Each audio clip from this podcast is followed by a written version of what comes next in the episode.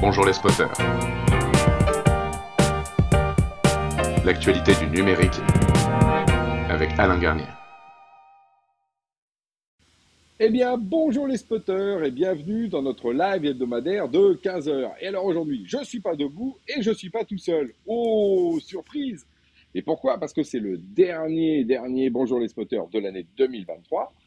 Et donc je suis avec Benoît. Salut Benoît Salut Alain en fait, à chaque fois, quand on fait Bonjour les spotters, en fait, bah, on travaille sur l'éditorial. Benoît m'envoie des sujets. Il me dit Ah, tu devrais peut-être penser à ci, à ça. On, dit, ah, voilà, on, on, réfléchit au sujet qui peut être le meilleur euh, pour, de la semaine, hein, c'est ça? Et après, on les recycle, parce que nous, on est très euh, recycle euh, pour les verres euh, quand, au-delà du live quand on les utilise pas, alors que vraiment on aurait envie. Et donc, à un moment donné, Benoît me dit Ah, ben, tu devrais reprendre en fait en fin d'année ce que tu as dit en tout début d'année, la rétrospective. Qu'est-ce que tu as fait en début d'année? Tu as, fait, as fait des prédictions et voir effectivement si tu as raison ou pas. Et je lui dis, ah bah ouais, ça, qu'est-ce que j'ai raconté déjà? Parce que bon, ça fait un an, moi je me rappelle plus. Euh, voilà, donc euh, bah, ce qu'on a décidé de faire, c'est euh, en gros, bah, tout simplement que moi, tu les reprennes, tu me les reproposes. Moi, je vois si effectivement, j'essaie d'argumenter. Et puis, bah, tu, tu vas faire le professeur, Benoît. Tu vas me donner un point si j'avais. Je vais t'attribuer des notes, oui. Et oui, alors, ça y est. Ouais, ça va être rigolo, ça. c'est mon petit côté scolaire. Si vous avez dit à Benoît, moi, c'est mon petit côté scolaire. Moi, j'aime bien être euh, le côté euh, élève. Donc euh, voilà. Donc je me remets en position. Des fois je suis prof, des fois je suis élève. Vous voyez, il faut être dans les deux rôles. Donc bah, écoute, c'est parti. Vas-y Benoît, pose-moi les trucs. pas d'inquiétude, je pense que tu as vu juste sur pas mal de points. Là, on commence tout de suite avec le premier point que tu avais abordé du coup en janvier 2023. Mmh. gain de productivité grâce au numérique, du budget, mais pour des trucs utiles pour la productivité. Qu'est-ce que tu peux nous en dire du coup? Qu'est-ce qu'est-ce qui s'est passé à ce niveau-là en 2023 Ouais, c'est vrai que j'avais commencé par l'argent, dis on te rend compte, hein, j'étais obsédé par l'argent en 2023, mais je pense que ça s'est révélé un peu juste. Bah, en fait, on a vu hein, les budgets euh, IT euh, se sont vraiment resserrés. Hein.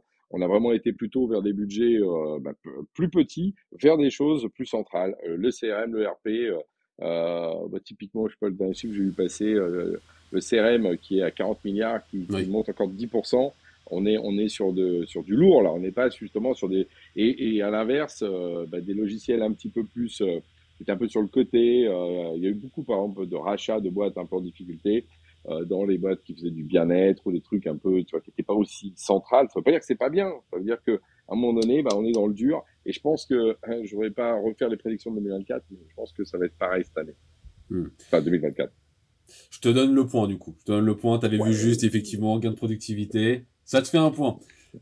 Avec la petite animation qui va bien. Et voilà. voilà, c'est Noël, c'est les fêtes de fin d'année, on y va.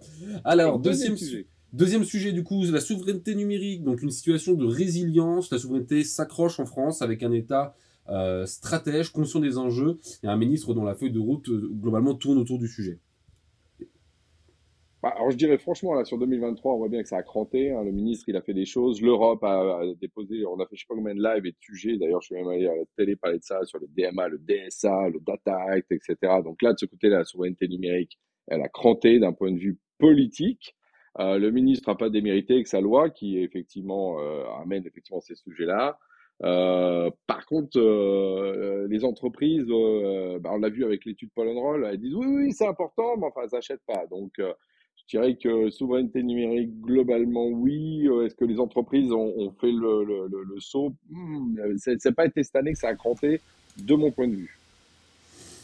Bon, du coup, au niveau de l'État, bon, ça a bien marché, mais au niveau des entreprises, un peu moins.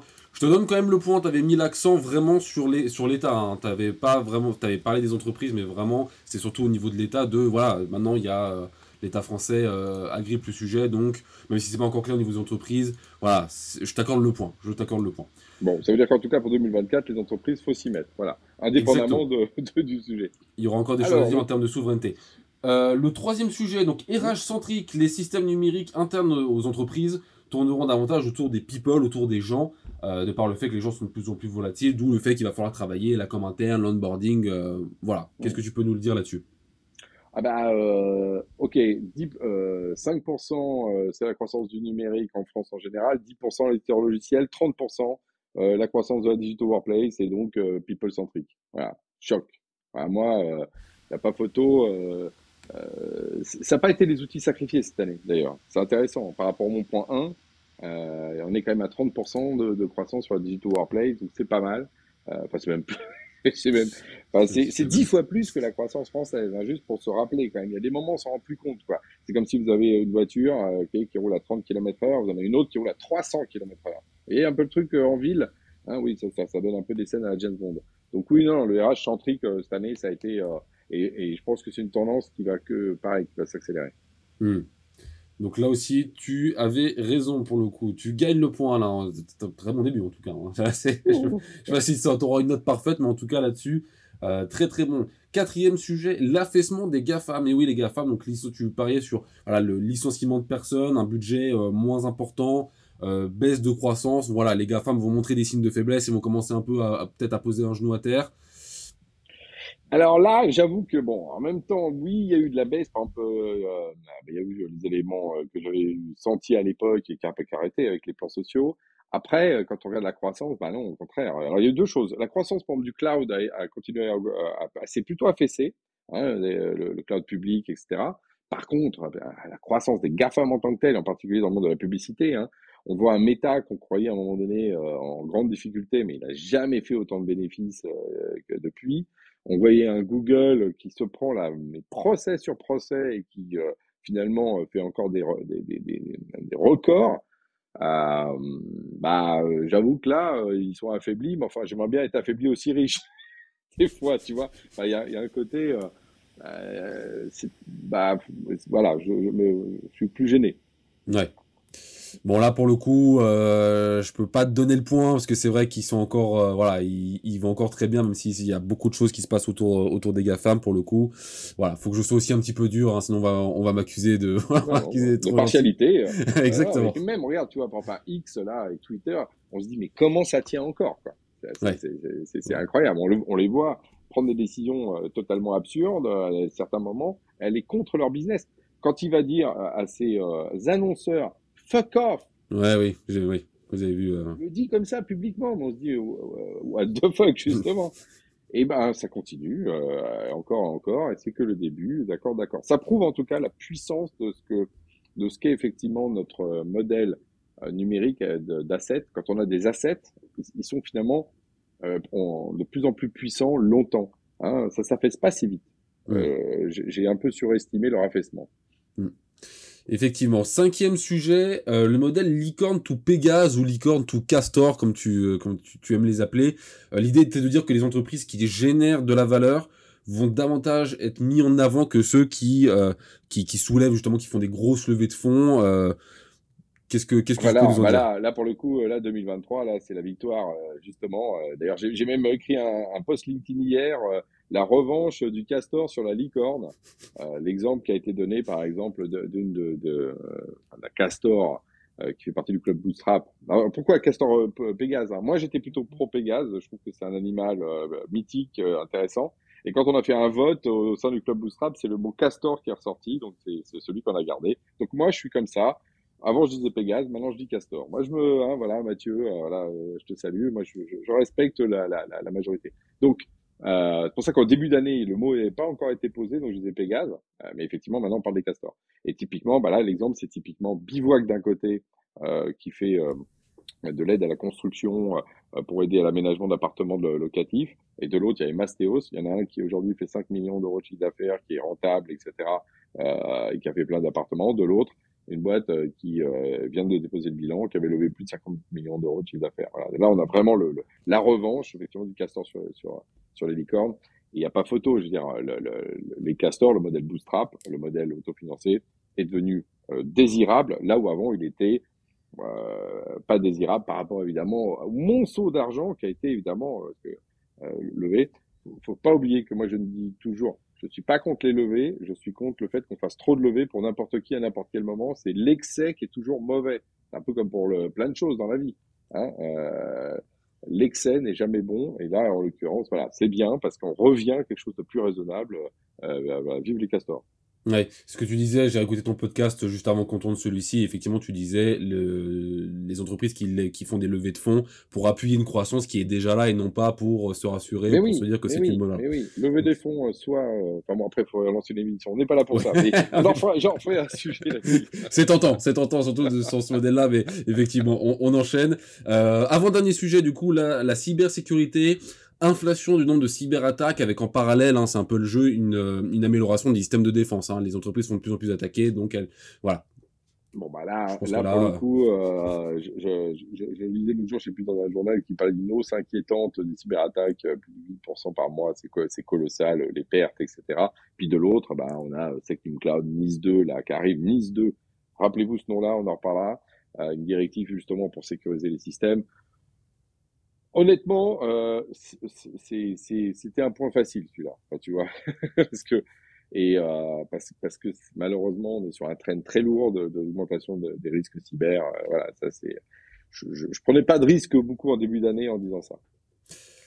Tu gagnes quand même le point pour le coup, et ça nous amène du coup au dernier sujet, et pas des moindres, irruption de l'intelligence artificielle dans les usages bureautique des utilisateurs dans les entreprises euh, B2B. Bon là, du coup, euh, pareil, je pense que l'intelligence artificielle... Euh... C'est quoi? De quoi parle-t-on? Ben, Non, non, mais du coup, c'est euh, quand même, quand même, quand même, en janvier 2023, on n'était pas comme maintenant. Il n'y a pas eu justement l'effet ChatGPT, tout le monde le fait, tout le monde en parle dans les dîners, s'est passé dans l'année. et donc, effectivement, il y, y, a cet moment qui s'est fait. Une sidération effectivement complète. Et je, moi, moi, moi, je dirais même au-delà même, peut-être même de ce que j'avais imaginé à l'époque. C'est ça que j'appelle la sidération. Euh, moi, je le voyais s'accélérer, c'est pour ça que je l'ai mis dans les prévisions. Euh, j'avais dit que ça, il y aurait un moment de rupture parce qu'on passerait dans un, un, En gros, ce que j'avais dit, c'est on se rapproche du moment ça pourrait être utile pour les gens dans les boîtes. Oui, c'est ça. Ce qui est, et sauf qu'en plus, ça a eu un effet de sidération du grand public. Voilà. C'est au-delà de tes prévisions. C'est vrai, c'était encore au-dessus. Au-delà, en particulier dans dans ce que ça a réveillé des peurs profondes euh, qui y derrière ça. Tu vois, pas mm. seulement ah ouais super, on a ça, on va pouvoir jouer. On, on, en profite pendant six mois et puis après au bout de six mois on commence à s'inquiéter. Tu vois, là tout de suite, ça a tapé dans le ça a été immédiat. de, la peur, euh, ce qui prouve que ça que c'est donc encore plus puissant. Tu vois, quand ça touche ça. Hmm. Eh ben écoute Alain, euh, si du coup je t'enlève le point pour, par rapport aux GAFAM, euh, 6 points sur 7, hein, 6 sur 7, euh, excellent travail euh, monsieur Garnier, poursuivez vos efforts pour, pour l'an prochain. c'est ça, mais tu sais que j'ai eu un prof un jour qui m'a mis comme en, en musique, je me rappellerai toujours, 18,5 sur 20 peut mieux faire. Ah, oh là, c'est... Tu vois ah ça? Quand on, éducation bienveillante. Ah oui, non. Elle n'aimait pas beaucoup.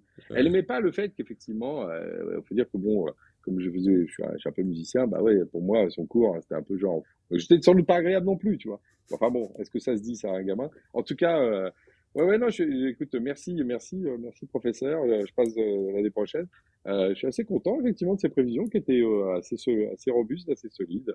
Écoute, comme je dis souvent, c'est pas juste parce que je suis un magicien ou que je suis hyper intelligent, c'est juste parce que euh, je m'appuie souvent sur des, des faits, euh, des faits. Tu vois, on a parlé de chiffres. Je m'appuie sur, j'évite de, les effets de mode seulement. Et puis voilà. Puis je vais voir un peu vraiment ce qu'il en est derrière. Et après derrière, comme par hasard, on, en dit moins de bêtises. Hein. Mais euh, enfin, on essaye en tout cas. Je, je, j'essaierai de faire aussi bien, euh, Monsieur. Euh, Monsieur Benoît. Oui, parce que tu, est-ce que tu comptes refaire le même épisode pour début 2024 du coup ah, Écoute, je sais pas, parce qu'après, comme je sais que j'aurai une note, je me méfie. Parce que là, on est d'accord, on n'avait pas du tout préparé ça en début d'année. Tu m'as proposé ça la semaine dernière. Exactement. J'avais même pas regardé les trucs, moi, pour euh, voir si j'étais euh, dans le chou ou pas. Euh, je, justement, le, le, le, le, bon, ceux qui me regardent, donc, hein, parce que là, on, on, on est, on, on, est en, dialogue. D'habitude, je parle toujours à mes, à mes auditeurs en direct. chers auditeurs, vous savez que ce que j'aime bien, c'est un peu la mise, la, la, bah justement le live. Moi, c'est aussi la, mise un peu en danger, quoi. Voilà, et, et se retrouver comme ça face à, face à l'inattendu. Euh, tiens, je parlais, oui, l'inattendu d'ailleurs. Euh, c'était, oui, bah non, tu le dis, c'était, c'était le numéro 8 en disant on verra bien ce qui se passe. Voilà. Parce que tu vois, l'inattendu, moi je pense qu'il faut toujours garder l'humilité de se dire ça. Quand tu vois d'un côté ce qui s'est passé avec euh, Elon Musk qui a coupé Starlink à un moment donné dans le conflit ukrainien, d'accord? Et quand tu vois la saga sur l'IA qui se transforme en people à la Dallas, et qu'à la fin, tu as des histoires de, LLM qui arrivent, qui sont rachetés, qui valent 2 milliards, dans lequel tu as un ancien ministre qui est dedans, enfin, c'est une saga de dingue qu'on est en train de vivre. L'inattendu, il est à notre porte, tu vois, il est à notre porte. Demain, on apprend que Google est démantelé parce que, par exemple, euh, pas de chance, ils n'ont pas réussi à justement convaincre avec leur lobby euh, à un moment donné un truc, on va tomber de notre chaise, tu vois. Euh, l'inattendu, c'est Figma qui devait être acheté par Adobe, et là, ça y est, ils abandonnent parce qu'en en fait, ils avaient peur de l'anticoncurrence. Figma, à nouveau, est là tout d'un coup, ce qu'on croyait fait, maintenant est défait. Donc, l'inattendu, il est permanent. Donc, il faut beaucoup d'humilité de toute façon sur sur les prédictions du futur, tu vois. Mais en tout cas, chers amis auditeurs, mais moi je, je, vous donne rendez-vous, ouais, 2024. On va recommencer pour les spotters, au-delà du live toujours dans cette idée bah, d'essayer de regarder les faits avec un peu de, un peu de froideur d'un côté, mais aussi un peu de, justement, de passion, d'envie euh, et, et de, de, de, se mouiller un peu pour dire ça c'est intéressant, ça on aime bien, ça on n'aime pas, parce qu'il faut effectivement se mouiller euh, dans un monde des fois qui est un peu lisse autour du numérique, c'est ce qu'on essaye de faire hein, au niveau de, euh, que ce soit de, de, des podcasts, mais aussi au niveau de Genspot. Hein, on est une marque, je pense, un peu engagée, ça fait partie de nos, nos valeurs. Euh, voilà, donc euh, que dire d'autre si ce n'est que merci encore Benoît de, de t'être prêté au jeu du professeur. Ça a été un plaisir Alain, merci à toi pour le Voilà, euh, et, euh, et, donc je vous donne rendez-vous l'année prochaine. Donc là je fais la trêve justement des confiseurs, j'arrête jusqu'au, je sais pas, je démarre généralement euh, la première semaine, hein, je regarde un peu dans quel état je suis après le premier de l'an, parce que en fonction je considère que vaut mieux pas que je fasse un bonjour les spotters, et, euh, et je vous retrouve au moment où je, où je, suis suffisamment frais pour justement vous euh, éclairer sur sur le présent et sur le turfu du numérique. Voilà, sur ce, ben, je vous dis à l'année prochaine.